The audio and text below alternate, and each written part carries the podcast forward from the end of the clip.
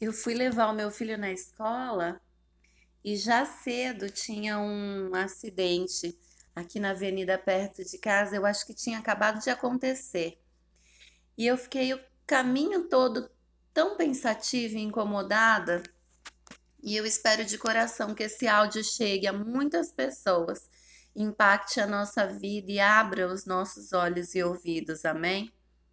Sabe, não bastou uma pandemia do tamanho que vivemos para fazer a gente acordar, porque realmente é importante, né?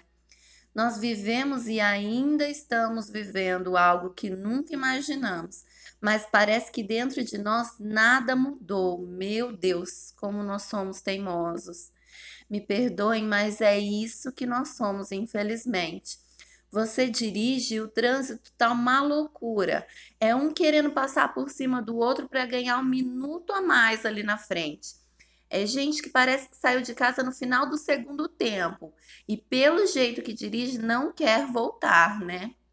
Eu acredito que essa pandemia foi coisa do homem, mas se Deus permitiu é porque algo a gente tem que aprender com tudo isso, irmãos.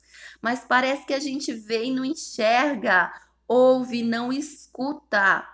Tantas vidas se foram, tanta dor, e a gente acha que a gente tem problema. Problema é quem está agora no hospital lutando para respirar e mesmo assim dando glória a Deus por cada sopro de vida que o Senhor permite. E a gente aqui está como?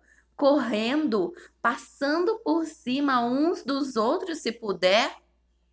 Os sinais, amados, eles estão aí. O princípio das dores do parto já começaram. A volta de Jesus está cada vez mais próxima e a gente está com pressa, sempre com pressa para tudo.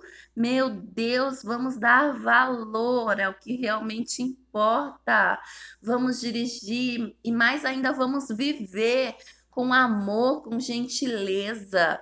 Vamos levar Jesus para as pessoas através das nossas atitudes diárias, desacelerar só um pouquinho, cuidar da nossa vida pessoal com Ele, respeitar o próximo, ajudar, por favor, irmãos. Eu vou terminar com uma frase e eu espero de coração que hoje você reflita muito sobre ela. Para que a pressa se o futuro é a morte? Amém? Deus abençoe seu dia, sua casa, sua família, em nome de Jesus.